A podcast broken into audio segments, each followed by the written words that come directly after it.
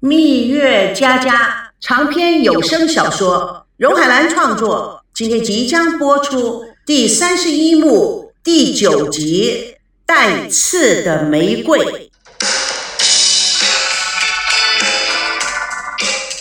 赵熙跟赵维康坐在酒吧台上，他看着赵维康，似乎还没有从昨天大醉中恢复过来。但是赵维康表情郁闷的给弟弟斟酒，赵熙阻止他。哥，来酒吧不一定要喝酒。你今天吃过东西没有？这里的小吃很有名的。赵维康一口干杯。美好的东西总是像带刺的玫瑰，难摘到手啊！来，哥敬你一杯。得之不易才是精品哦。哥，不要干，随意吧。不需要随意，随意已经化成青烟，随风而去了。他一口气又干杯。我的爱。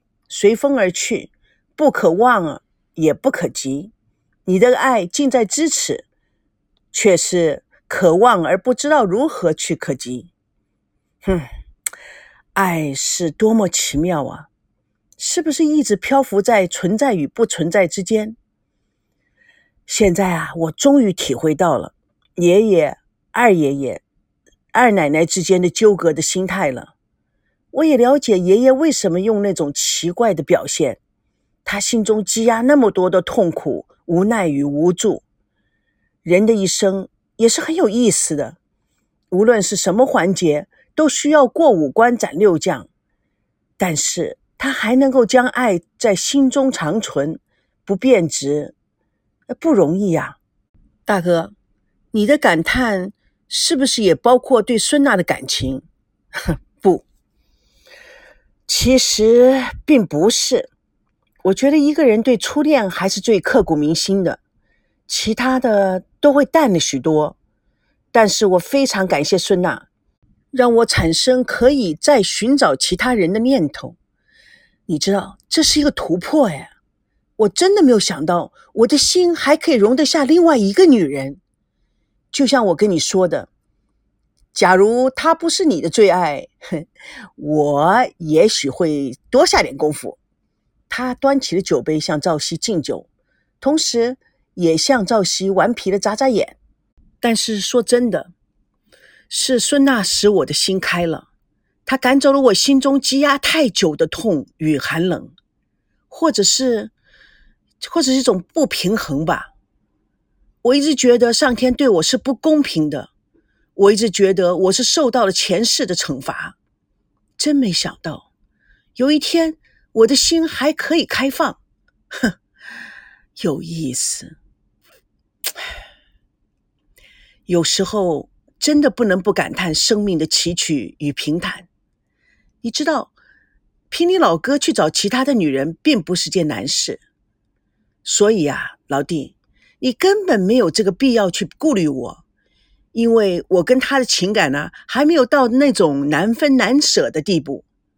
他看着赵熙没有端酒的意思，很顽皮的说：“也许我们已经到了有感觉的程度。”赵熙真不知道该说什么。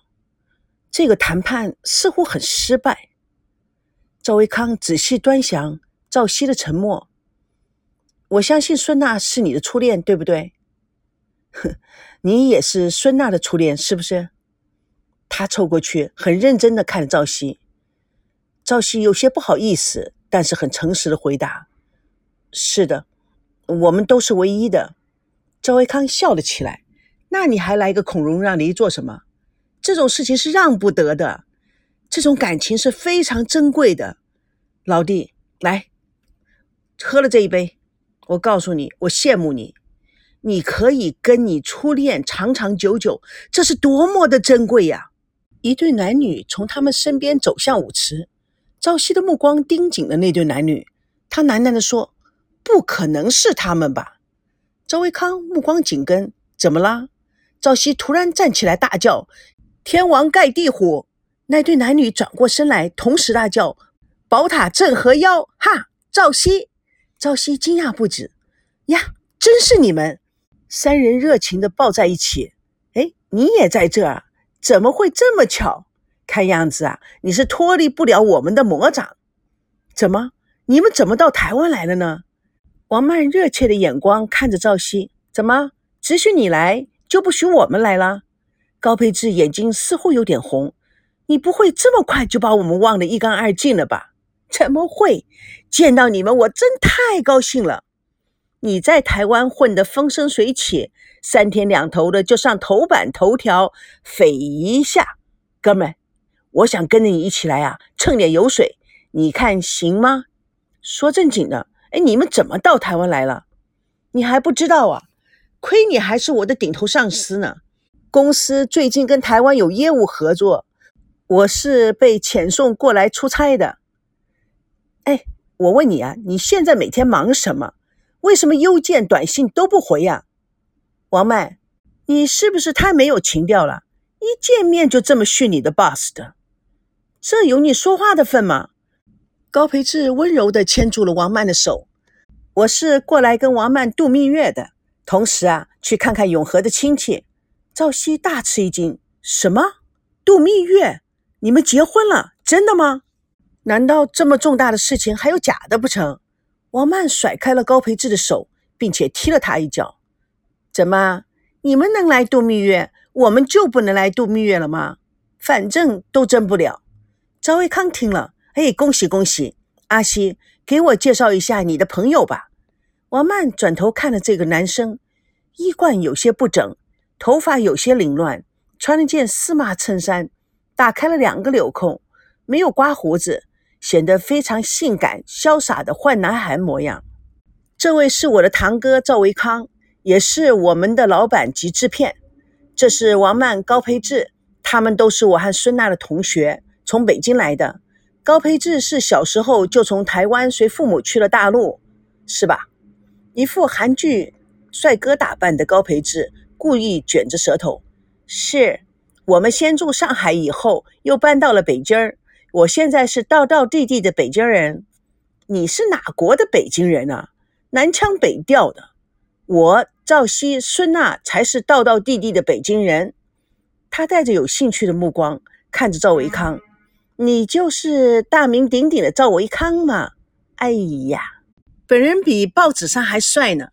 赵维康不自觉的脸色一红，他看着这位声音爽朗、面上无邪、穿了一件破破烂烂的牛仔裤、镂空半筒马靴，上身穿了一件意大利名牌的紧身衣，外面套了件同样花色的丝绸衬衫，上面随着花型的边缘镶上了小小的水钻。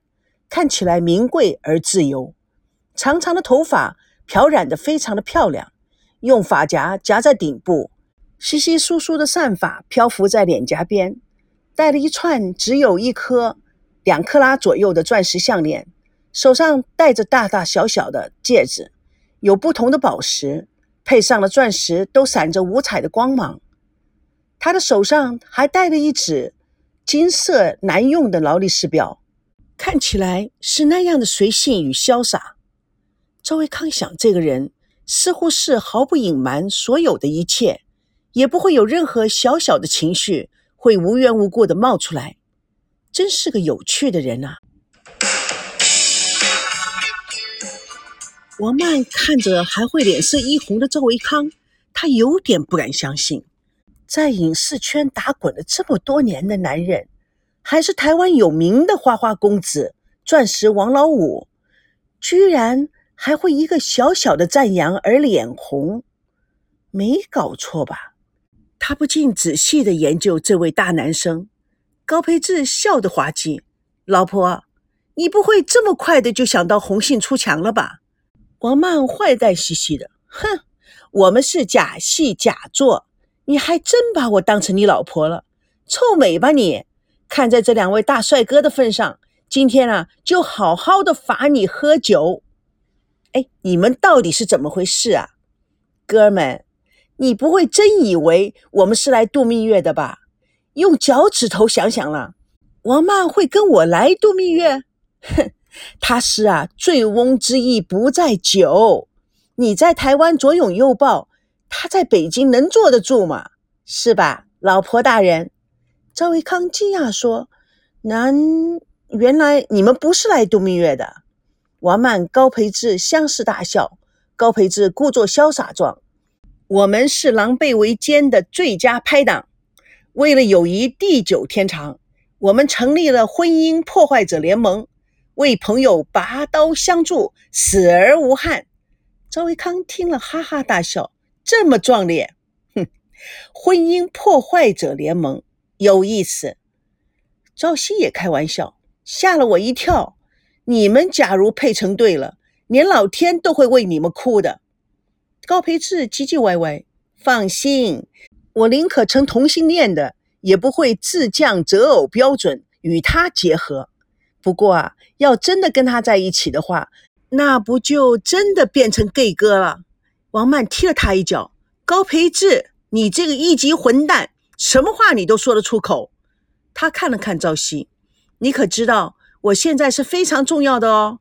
马上赵熙就会因为我的存在而失业的。高培志拉住赵熙，兄弟，我可要警告你啊！有些人呐是来者不善，想要一箭双雕。赵熙开玩笑的说：“我看了报道了，王曼对什么事都是小菜一碟的主。当初啊，请他来帮忙。”我就已经知道我的地位摇动啊，是迟早的事。哼，就是看他要不要抢了。王曼挤挤眼睛。我妈说过，我到哪里呀都会灿烂。对你的位置啊，本人根本没兴趣，随手可摘。老实说，我们还是旧事重演。Hello，亲爱的 boss，你小心啊，你的心上人啊被野狼给叼走了。赵维康听了，心里有数。怎么又多了个天外来客？情场劲敌不止一个。你们重演三代人的老故事太无聊了。我和高培志还是加入你们，咱们来一个爱情争夺大拼盘。嘿，哇哦，听起来好像是韩剧啊！王曼哈哈大笑，她爽朗的笑声和开朗的性格使赵维康觉得。与他之间没有什么界限，他对王曼投以欣赏的目光。蜜月佳佳，爱的故事就在这儿。主播钟海兰与各位空中相约，下次共同见证第三十一幕第十集：周瑜打黄盖。